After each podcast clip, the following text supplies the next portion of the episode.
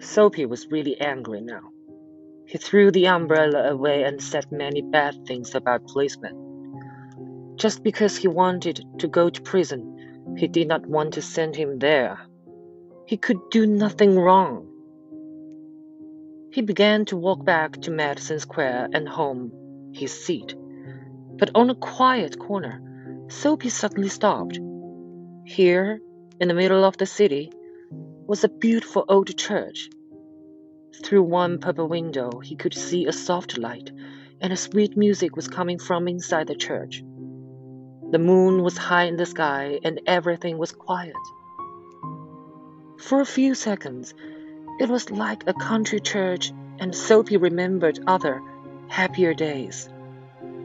He thought of the days when he had a mother and friends and the beautiful things in his life. Then he thought about his life now, the empty days, the dead plans. And then a wonderful thing happened.